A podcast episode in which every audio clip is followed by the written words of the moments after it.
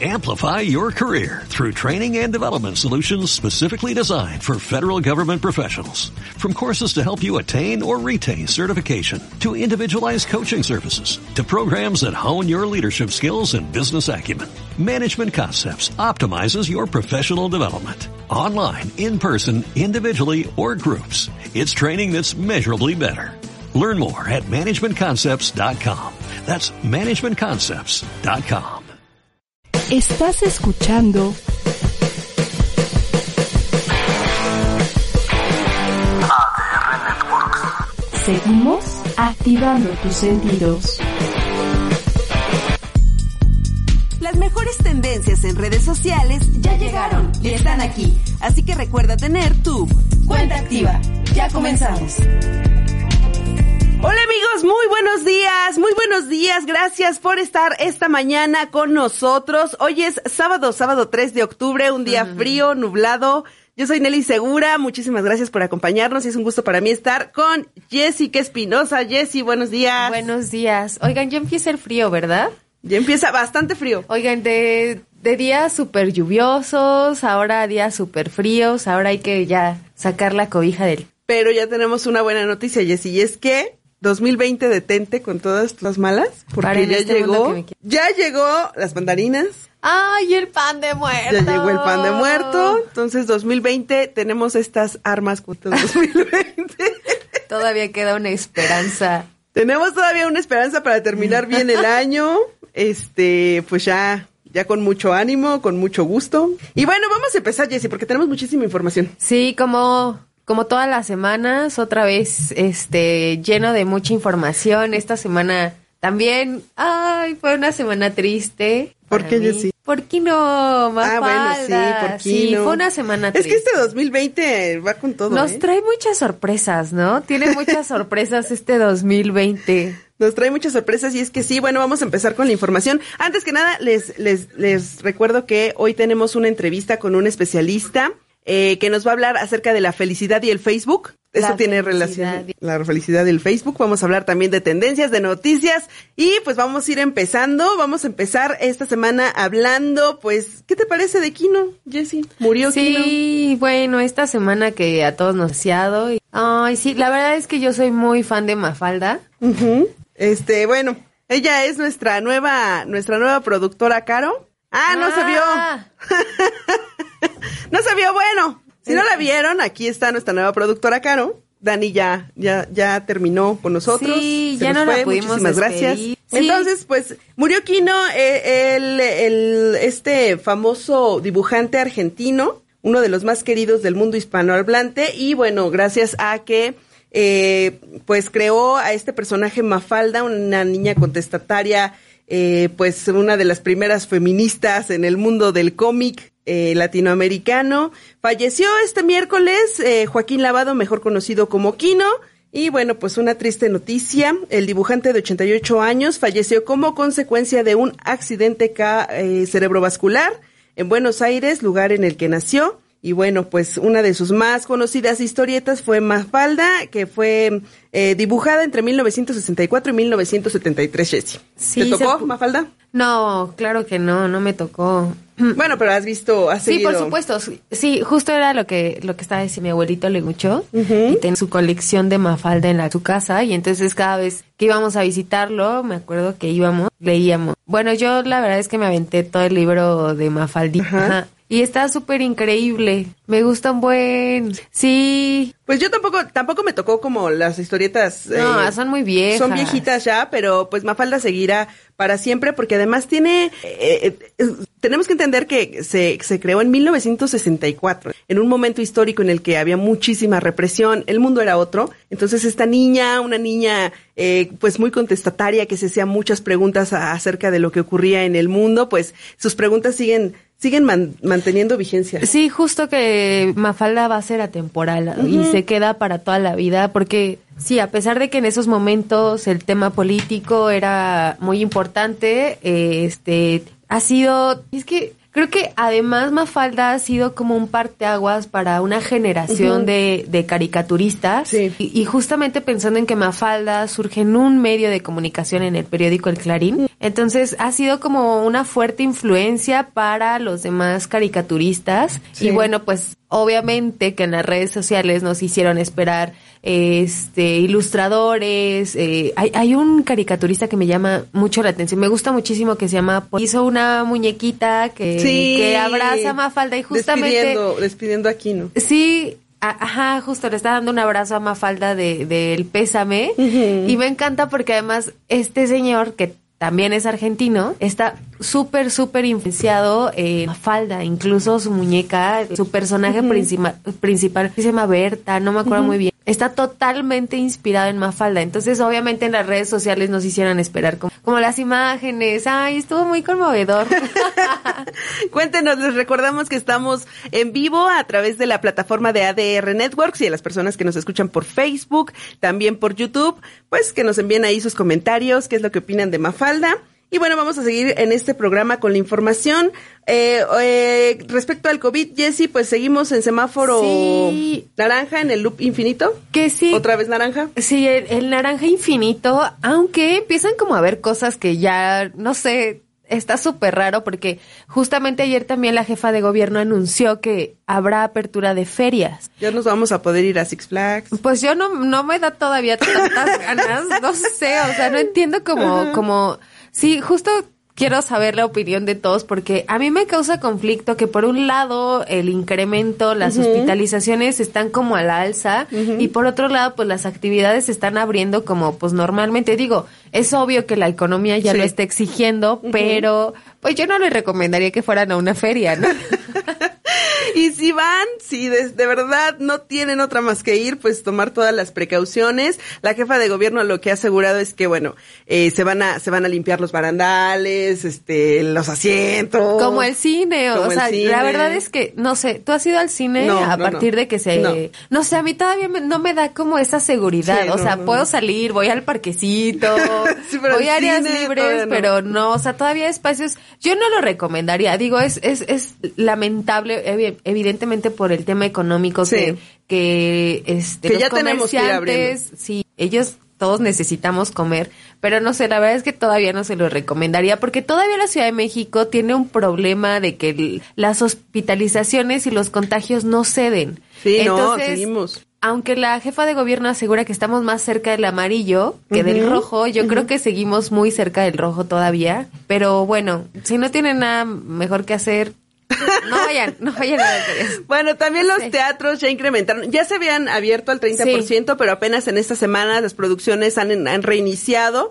Y bueno, también eh, en Querétaro también ya se abrieron los bares, entonces también si tienen muchísima necesidad, pues se pueden dar una vuelta a Querétaro, que está muy cerquita. Que además de creo que Campeche también es el primer estado que pasó a semáforo Verde, está en Entonces, verde. bueno, ahí va como medio una luz. extraño, sí. Una sí. luz al final del También, camino. Además, eh, eh, en las plazas, en los centros comerciales también anunciaron que se iba a extender el horario, porque estaban, eh, me parece que a partir de las 10 de la mañana hasta las 5 de la tarde y ya se, se Sí, amplió. Se ha ido ampliando Sí. eh, paulatinamente y ahorita ya tiene una extensión. Y bueno, en este tema también del COVID-19, que pues nos sigue y nos sigue y nos sigue en este 2020, el presidente Donald Trump, Jesse, dio positivo a Justamente, COVID-19. Sí, sí, sí. No, y además, Una persona que, que pues se había, mantenido renuente al uso del cubrebocas. Sí, y obviamente en un calor político, porque se Sí, vienen las elecciones, claro. acababa de pasar el, el debate, debate entonces ahí en un calor político tremendo. Y, y bueno, a mí me llama la atención porque eh, podríamos decir que es uno de los segundos mandatarios más importantes Sí, que, sí, que da positivo a COVID, de- o sea, recordemos a Bolsonaro. Sí, que, que, que eso fue como a principios de... Sí, que otro renuente al uso del cubrebocas. Y bueno, aquí lo importante, Jesse, son dos cosas. Por un lado, la gente que incluso no cree que, que Donald Trump tenga eh, COVID-19 y es que, pues digamos que no es, no se caracteriza por ser la persona más honesta del mundo. Entonces ahorita hay incluso personas que ponen en duda que esté o no esté enfermo. Eh, subió un video antes de internarse en un hospital en Estados Unidos, en el que pues dice que todo va a estar bien. Hay unas imágenes también previas a, a que suba un helicóptero para que ya sea atendido. Y usando Eh, cubrebocas. Y usando ya el cubrebocas. Que no, que no era, o sea, como nuestro querido presidente que tampoco usa cubrebocas. Sí, el, el uso de cubrebocas también se convirtió en una, en una condición política. Sí, tonto. De un, un simbolismo como de fuerza y de poderío, pero bueno, nosotros que no somos ni fuertes ni poderosos y además somos muy vulnerables al COVID-19, por favor, hay que usar el cubrebocas. Y bueno, eh, Donald Trump permanece en un en, internado en un hospital. Eh, lo que han asegurado los médicos y eh, a través de un informe de la Casa Blanca es que el presidente se mantiene estable, aunque con eh, fiebre, tos y congestión nasal. Entonces, pues vamos a estar muy, muy pendientes de lo que ocurre con el presidente Donald Trump, sobre todo en este contexto, ¿no? Se viene, o sea, se enferma justo en el momento. Las elecciones son en el 3 de noviembre, el día de mi cumpleaños. Sí, ya. O sea, estamos a nada de tu cumpleaños y de las elecciones. Exacto. O sea, estamos a nada y entonces pues resulta que, que Donald Trump se enferma y pues, ah, Twitter, o sea, imagínate a qué grado llegan ya la influencia de las redes sociales, que Twitter ha eh, anunciado que va a suspender todas las cuentas que deseen la muerte de Donald Trump. Sí, bueno, esto me recuerda que Donald Trump ha sido confluyente en las redes sociales y Twitter ha sido una herramienta fundamental para, para este mandatario. Entonces, justamente, sí, es que las redes sociales explotaron cuando, Sí, cuando sí. dijeron que él tenía COVID y que dio, que había dado positivo a COVID. Y justamente, pues, digo, estaba como, no, no está polarizado. Es muy claro que en el tema latino, o sea, la, pues las preferencias son claras, ¿no? Sí. O sea, no quieren a, a este mandatario.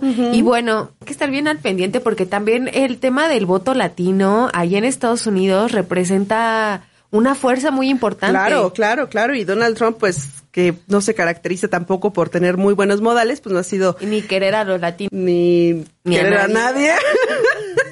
Sí, bueno, tienes razón pues a el nadie, señor que es ¿verdad? como un orangután sin modales. Ay, sí, no sé, está como súper raro. Pero, pero bueno, independientemente de eso, pues que se mejore, le deseamos. Yo si te van a suspender en Twitter si no le ya deseas sé, mejoría. me van a, me van a, este, a espiar en mi teléfono. No, no, no, no, sé, no, no, no. pues, Es un ser humano. pues hay que ver más bien no. a ver qué, qué sucede con este primer mandatario, un líder tan importante a nivel mundial. Importantísimo. Sí, y esta es una noticia que ha dado la vuelta al mundo porque pues evidentemente es un líder mundial. Entonces, pues hay que hay que ir viendo cómo va progresando en, en la enfermedad en la enfermedad y justamente pensando en que pues esta enfermedad se presenta de distintas formas. Sí. Entonces, eh, Sí, pareciera una enfermedad personalizada, ¿no? A cada quien le claro. da distinto, tiene distintos síntomas, pero bueno, pues vamos a mantener el ánimo, vamos a estar muy pendientes de lo que ocurre con él y bueno, pues nosotros a seguir cuidándonos. Y Jessy, eh, esta semana también, ayer fue el aniversario, la conmemoración de la matanza de Tlatelolco. 2 de, octubre, no se olvida. Sí, eh, pues ya saben, como cada año Bueno, eh, han habido muchísimas movilizaciones en la Ciudad de México, pero bueno, hay que recordar que el día de ayer, eh, el 2 de octubre, la verdad es que hubieron una serie de actos, tanto políticos como, bueno, las, las, las marchas que comúnmente se hacen. A mí me llamó la atención porque justamente ayer eh, la jefa de gobierno, Claudia Sheinbaum, fue a poner eh, flores ahí a Tlatelolco. Yo no estoy segura, no recuerdo que esto sucediera políticamente, porque incluso ella propone hacer una reconstrucción de la memoria histórica y no solamente de los héroes, sino también de las tragedias. Entonces ayer ella en este acto dijo que era importante hacer y rescatar este, este tipo de de memorias históricas que forman parte evidente de nuestra historia. Entonces, eh, yo no sé, Nelly, tú me podrás recordar, la verdad es que Sí ha habido el, el año pasado que fue la primera conmemoración de el 2 de octubre, incluso fue el presidente. Pero a antes, antes, ah, no, de- antes no, antes no, antes había la este marcha. gobierno, Sí, no, o sea, no, habían, ajá, justo a eso me, me refiero, Sí, que ya. políticamente antes, o sea, en otros sexenios esto no sucedía, era como, ah, sí, el 2 de octubre no se olvida, pero entre nosotros, Sí, ¿no? sí, la marcha y Ajá, los la gente que se acuerda, sí, pero, pero lo que, lo que han estado haciendo, la verdad es que me parece muy, interesante. Pues sí, porque hay que recordar estos hechos. Recordemos que el 2 de octubre de 1968, cuando era presidente Gustavo Díaz Ordaz, pues ocurrió una matanza de jóvenes, la mayoría de ellos estudiantes. No se sabe hasta la fecha cuántos pudieron haber muerto en eh, la plaza de Tlatelolco, en la plaza de las Tres Culturas. Y bueno, ayer se, se realizó una conmemoración, fue un meeting y eh, debido a la pandemia no pudo haber marcha. Es el primer año de, eh, desde hace 52 que no hay una marcha conmemorativa.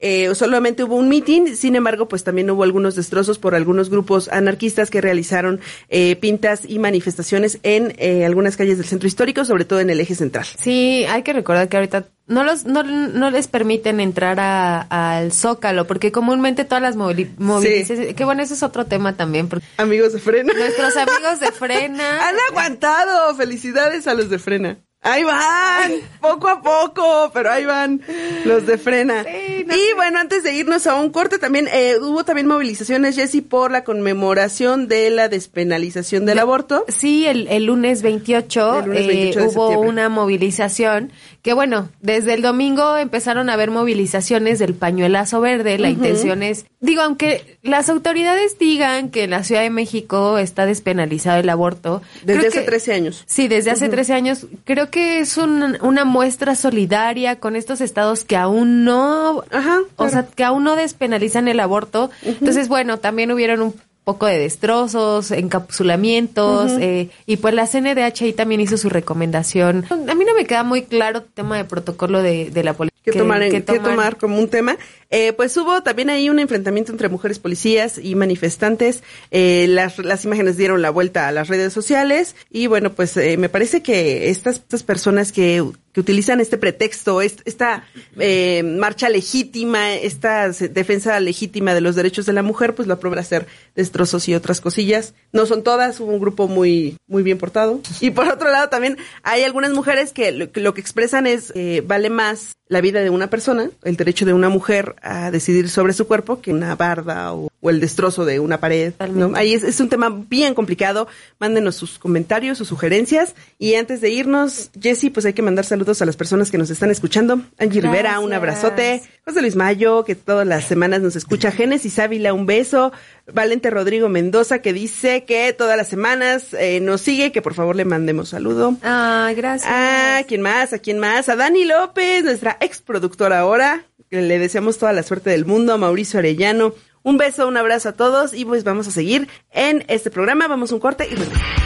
Hola amigos, ¿cómo están? Yo soy Tito Capo. Y yo soy Héctor Quijada y juntos hacemos el programa de rock Todos los miércoles de 6 a 8 de la noche. por ADR Networks, activando tus sentidos.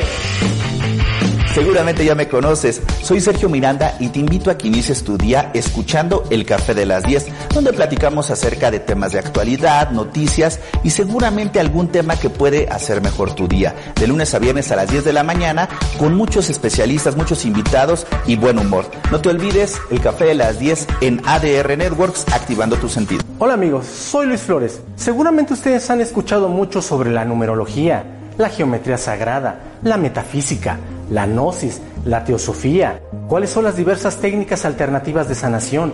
¿En qué consiste la espiritualidad?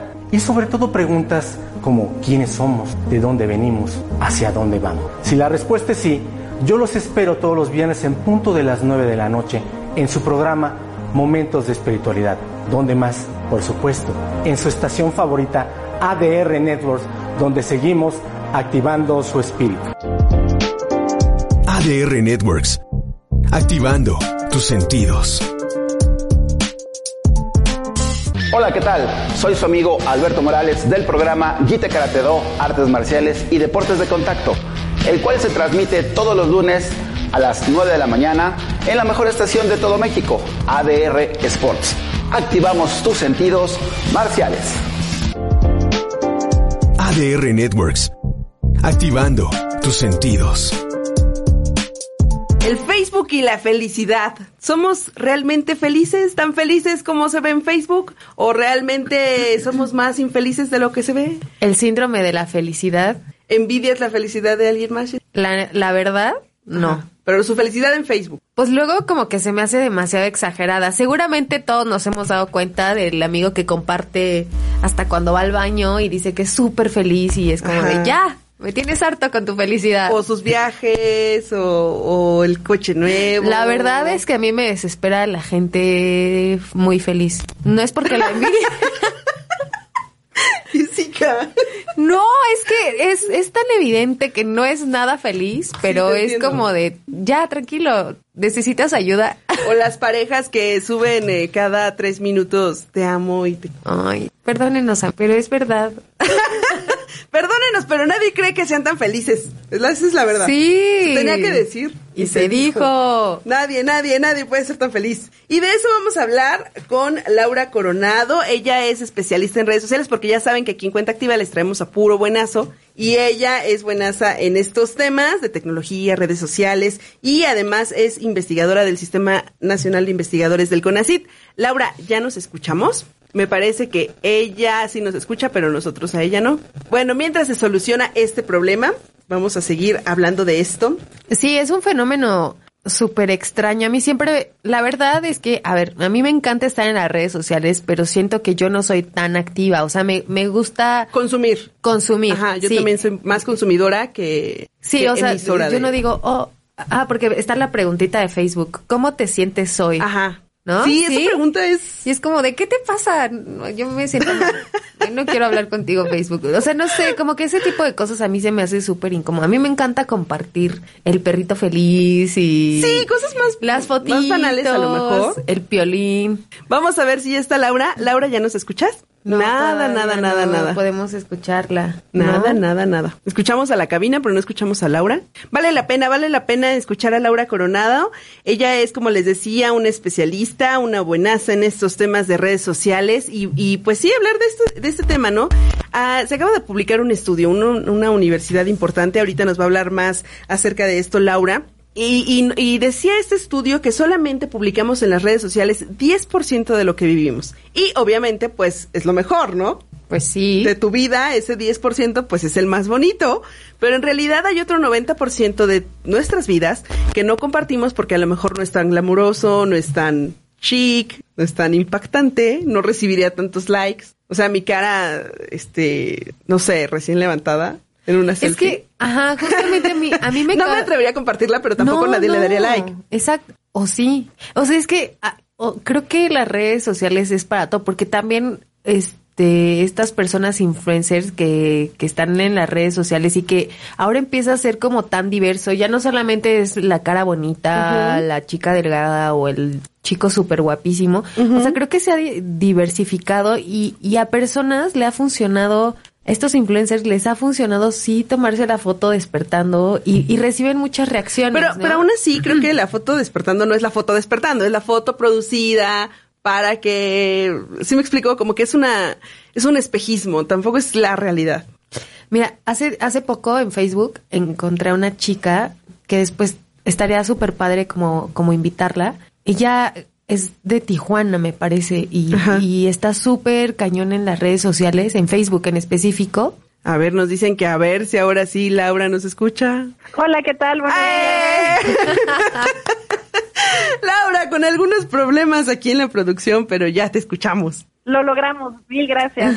No, Lo logramos, Laura. Muchas gracias por estar con nosotros. Al contrario, encantada. Laura, no sé si escuchabas de lo que ya hablábamos, de la felicidad y el Facebook. ¿Tú qué opinas? Sí las, sí, las estaba escuchando, qué pena que no podíamos eh, intercambiar opiniones, pero sí, efectivamente han sacado recientemente varias universidades estudios acerca de cómo está vinculada esta idea de felicidad, de salud mental y las redes sociales. Y como ustedes mencionaban hace un momento, pues las parejas más felices no son las que publican más.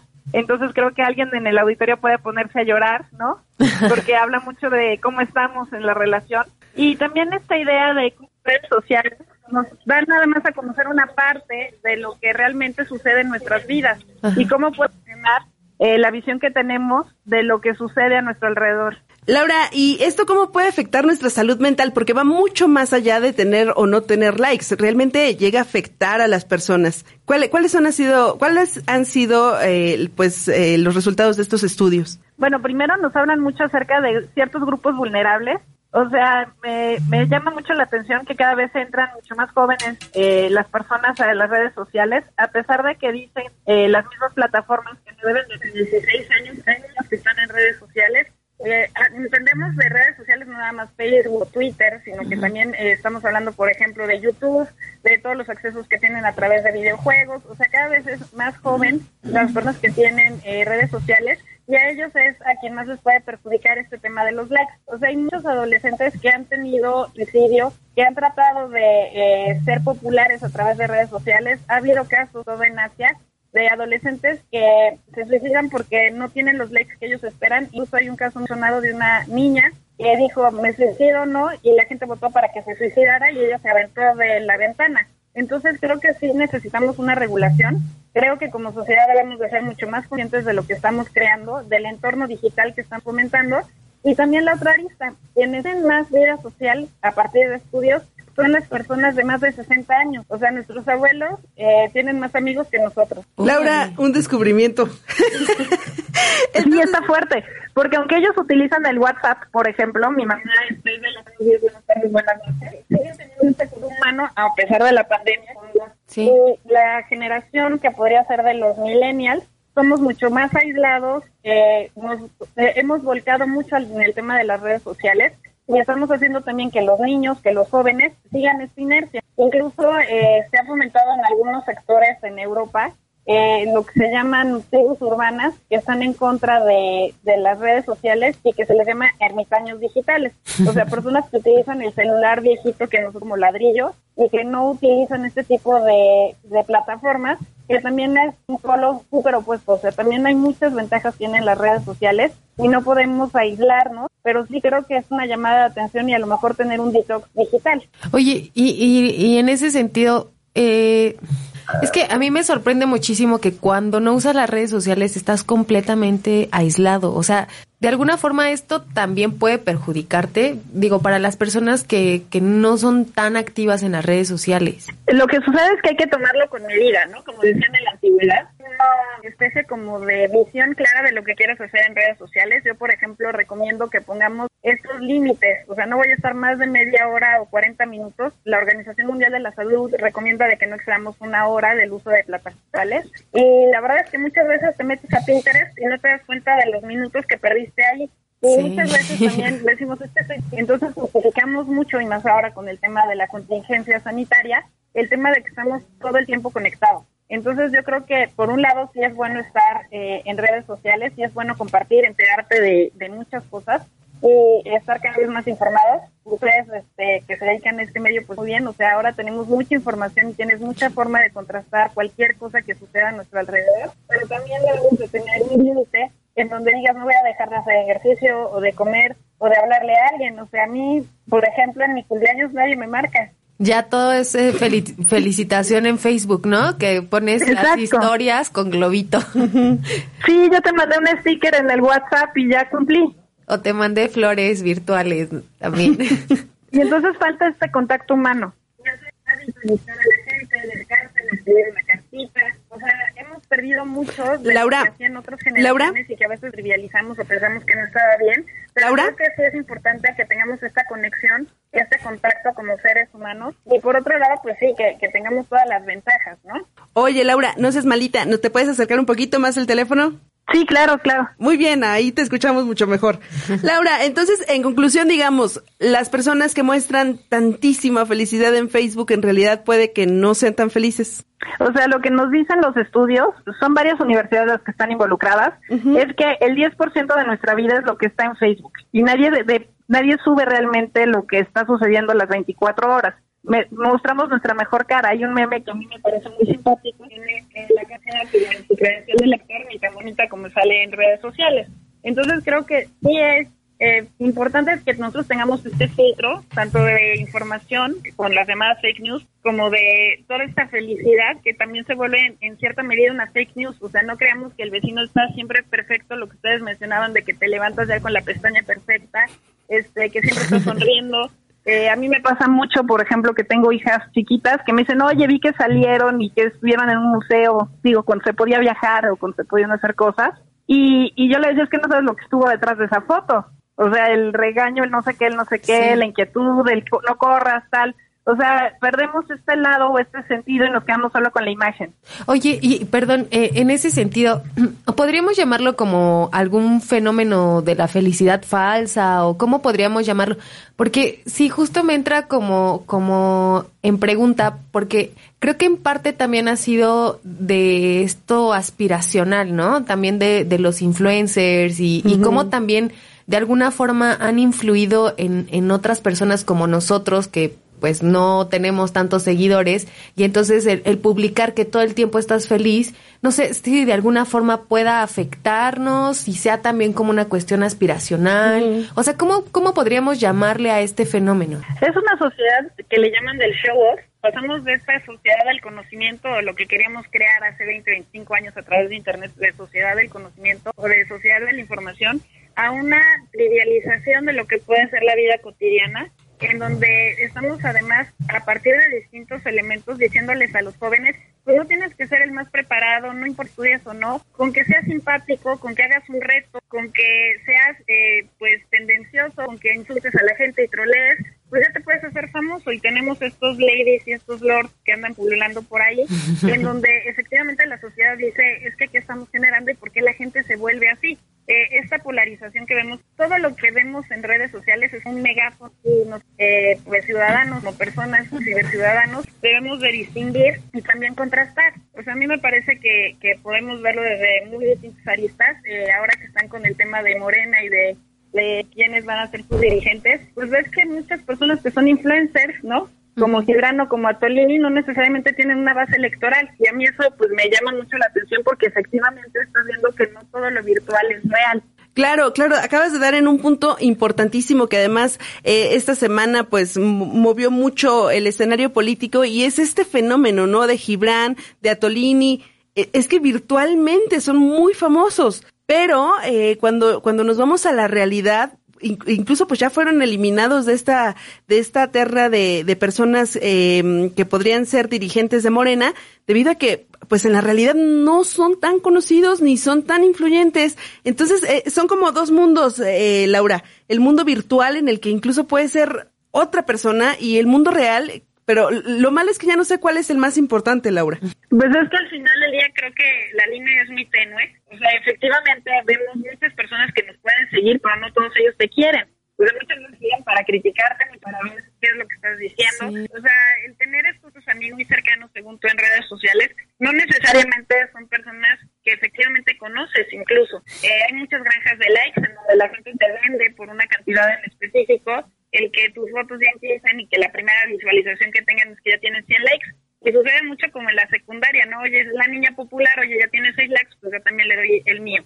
Entonces, esta, esta búsqueda de aprobación es lo que nos dicen estos estudios que están afectando pues nuestra salud mental. Oiga, ¿y, y, hay alguna, pues no sé, tú podrías darnos como alguna recomendación, dices que, que bueno, como equilibrarlo, pero ¿qué le podemos decir a estos jóvenes? Porque evidentemente nosotros venimos, sí, de una generación millennial, pero pero bueno, ver a estos chicos, eh, de lo que hablabas de incluso se han suicidado adolescentes. Entonces, ¿cuál, cómo, ¿cómo podría ser esta... Un equilibrio. Sí, este equilibrio y sobre todo para los jóvenes que ya nacieron con el Facebook. O sea, nosotros hemos vivido un proceso donde hemos ido construyendo y hemos caminado junto con un montón de redes sociales. Y bueno, evidentemente el Facebook ya se quedó. Pero ¿cómo podríamos orientar a los adolescentes? Pues ya tienen incrustado el Facebook en la cabeza, ¿no? Pues es muy complicado porque incluso también como papás, eh, pues tú ves que. O sea, creo que nuestra generación, la de los millennials y, y la generación Z, tenemos mucha responsabilidad porque somos los primeros en dar este mal ejemplo de estar conectados todo el día. O sea, yo creo que eh, empezando por nosotros tenemos que tener mucho más contacto con la familia, con los amigos, con la gente cercana este, tratar de tener actividades y que el perder el tiempo en redes sociales sea la última de las opciones. O sea, que este aburrimiento que tenemos constantemente, eh, tratemos de focalizarlo en otras formas. O sea, a, mí me llama mucho la atención. Antes ibas a una fila o estabas esperando en, la, en el consultorio y leías una revista o platicabas con el de al lado. Ahora todo el mundo está en el celular y ves comidas familiares y hay muchos comerciales, estos memes, algo de eso, en donde la gente no platica. Entonces, el tener reglas claras con los adolescentes de tiempos, de qué plataformas pueden utilizar, este, en qué momentos del día deben de estar eh, tener estos candados, sobre todo con niños, para que no vean páginas para sus edades, el no confiarnos en la niñera digital, que creo que es un fenómeno que vemos, y no usar el celular como si fuera un chupón en donde entretiene y nos mantiene aislados, o tranquilos o calmados. Muy bien, Laura, pues vamos a estar muy pendientes de, pues de, de los estudios que se realicen al respecto y pues como ya decías, ¿no? Procurar tener límites. Ay, tan difíciles, Laura, porque además pues prácticamente ya vives ahí, trabajas ahí, tienes tu relación familiar ahí. Difícil, la verdad. Y, y, y tenemos esta idea de que si no está en las redes sociales no sucedió. Claro, además. Totalmente. Además. Laura, eh, te agradezco muchísimo esta entrevista, te agradecemos mucho y eh, tienes un libro, ¿verdad, Laura? Tengo tres libros re- relacionados con el ciberespacio, en el ciberespacio por Editorial Tirán, otro que es la regulación global del ciberespacio por Editorial Porrúa y uno más que está vinculado con ya temas mucho más jurídicos, que es el de Derecho Internacional Privado, casos prácticos, ejemplos de este tipo. Muy bien, Laura, pues a, a leer y, y a entender un poco más de este mundo digital que nos agarró por sorpresa. Padrísimo, mil gracias. Muchas No, a ti, gracias. muchísimas gracias. Hasta luego. Hasta luego. Muy bien, pues esta fue la entrevista con Laura Coronado, ya, ya les decía, una especialista en redes sociales, en cosas tecnológicas. Y bueno, antes de irnos a un corte, saludar a las personas que nos están viendo a través del Facebook, a Carlos Granados, a Verónica Granados, un abrazo muy especial porque ha estado un poquito convaleciente, a Salvador López que nos dice que nos escucha desde Irapuato, a Sandra Álvarez, también un abrazo, un abrazo a todos ustedes que nos han seguido a lo largo de estas transmisiones y no se vayan porque tenemos al regresar recomendaciones y tendencias. ADR Networks. Activando tus sentidos. Mi nombre es César Alcántara. Y el mío Ramón Martínez. Te invitamos todos los jueves en punto de las 5 de la tarde A tu programa de la muerte a la vida. por ADR Networks Activando tus sentidos. Hola México, soy Ernesto Peña. Todos los martes a las 7 de la noche por ADR Activando tus sentidos. Me encantará que me acompañe. Martes 7 pm. ADR Networks. Activando tus sentidos. Llegamos al 2020 y Moni Vidente dijo que nos íbamos a volver millonarios. Dios te oiga, mi Moni, de tu boca a los oídos de Dios. Estamos aquí muy contentos de iniciar el año con todos ustedes. Así que quédense con nosotros, ya lo saben, martes 8 de la noche, par de 2, aquí con mi mamá Mancera. Los esperamos, ¿eh? Traemos invitadazos y mucha diversión. Ya regresamos a Cuenta Activa y bueno, hemos tenido un programa que en el que hemos hablado de muchas cosas y ahora vamos a recomendarles lo mejor para esta semana. Y bueno, dentro de estas recomendaciones, lo que tiene Netflix, eh, que bueno, hay una película México-española que se llama Alguien tiene que morir. Ya está el tráiler en circulación, ese tráiler. ya está el corto. Este, ya está el corto en las redes sociales para quien quiera ver de qué se trata. Es importante, eh, es, es de Manolo Caro, entonces pues ahí hay como... Oye, Manolo Caro es bueno, ¿eh? Tiene... Ah. A mí sí me ha gustado... Él fue el productor de La Casa de las Flores, Ajá, por sí. ejemplo. Hizo... Es que tiene cosas buenas y cosas malas. ¿no? Pues mira, yo vi la de Elvira, eh, Te daría mi vida, algo así, eh, con Cecilia Suárez. Que es como su actriz favorita, ¿no? Sí, eh, sabes que a mí, no sé, alguna vez llegué a escuchar que es como el nuevo Almodóvar. Entonces es como las chicas caro. No, no, no, no, no, es que de verdad tiene unas películas buenas y creo que esa de, no sé si cortarme las venas o dejarlas. La verdad es que tiene buenas, buenas propuestas, ¿eh? Bueno, pues este hombre acaba de dirigir esta nueva serie, es una miniserie de que ya está disponible, no, no está disponible aún en Netflix, pero bueno, ya está el corto y se llama Alguien tiene que morir también con Cecilia Suárez. Entonces, pues Una vamos chica a Caro. una, una chica. Sí. Y eh, también está ya disponible la tercera, no, esta también es a partir de enero y es la tercera temporada de Cobra Kai y ya anunció Netflix también que están ya eh, pues filmando la cuarta temporada de Cobra Kai para las personas que les ha gustado esta serie que es como la continuación de la historia de Daniel San y Karate Kid. Oye, y ahorita, perdón que es que justamente hablando de las recomendaciones, bueno, evidentemente que pues los estrenos son imperdibles, pero también eh, hay, si tienen chance de ver esta peli de Ya no estoy aquí, que por cierto acaba de ser sí, multipremiada por los Arieles, también, o sea, lleva ahí bastante tiempo ya, eh, en la pandemia se... Sí, es- em- empezó la película en Netflix, ¿verdad? Sí, sí, la, la empezaron a transmitir en, en Netflix. Esta película que bueno fue ganadora de los premios Ariel como mejor película es dirigida por Fernando Frías. Revelación de actor también ganó mejor director. Y bueno pues esta esta película que además nosotros ya se los habíamos dicho es una película era una película muy buena que se Es preveía es una película muy muy buena, buena. que se preveía que iba pues a alcanzar estos estos premios eh, por favor, véanla. Además, eh, la alcaldía, ahorita les digo esa, esa información, porque va a haber una, una transmisión eh, en vivo y va a haber, va a ser al aire libre. Ey, hay que ir a verla. La verdad Sí. es que esta película es imperdible. También tiene poquito que, bueno, ya lo habíamos anunciado y como recomendación, este, la película de Parásitos, que también Ay, fue no, ganadora ¿eh? De varios Óscares y la verdad es que vale completamente la pena. Este, si quieres estar el dominguito en tu casa sin hacer nada, Ajá. que se avienten estas películas que son imperdibles y bueno, porque sí, es que Parásito tiene súper poquito en, en Netflix también que se Sí, sí. que se estrenó, ¿verdad? Ah, bueno, aquí tengo la información. Será en la alcaldía Tlalpan. El Autocinema Villa Olímpica va a presentar Ya no estoy aquí, ganadora de 10 premios Ariel. Y bueno, esta, esta película se, será el domingo 4 de octubre, o sea, mañana. Y será parte del festival Stop Motion MX, que tendrá, bueno, además uh, otras, otras películas. Por favor, ingresen a la cartelera de la alcaldía Tlalpan del Autocinema para poder disfrutar de esta peli eh, desde otro punto de vista, ya no en casita, ahora desde un auto. Una peli excelente con todas las recomendaciones. Ya no estoy aquí. Ay, sí, no se la pierdan. Que es la historia de unos cholos. eh, Cholombianos. de unos cholombianos de, de Monterrey, de la colonia Indepe. Saludos a la Indepe, Indepe, Indepe. Saludos a todos los cumbiancheros por allá. Que además nos escuchan, ¿eh? Nos escuchan desde, Monterrey. Eh, Pero bueno, este, pues esa es una de las recomendaciones. Oye, hay un montón de cosas, ya saben, esta ciudad que tiene tantas cosas que hacer. Y oigan, ya va a empezar la temporada, como dijo Nelly desde el principio, de la mandarina del pan de muerto. Ay, sí. Y de la llorona en Xochimilco. Por favor, También. no se puedan perder. La verdad, yo ya he ido a darme una vuelta. Es, es un espectáculo increíble. Si tienen la oportunidad de escaparse, por 300 pesitos, es toda una experiencia increíble.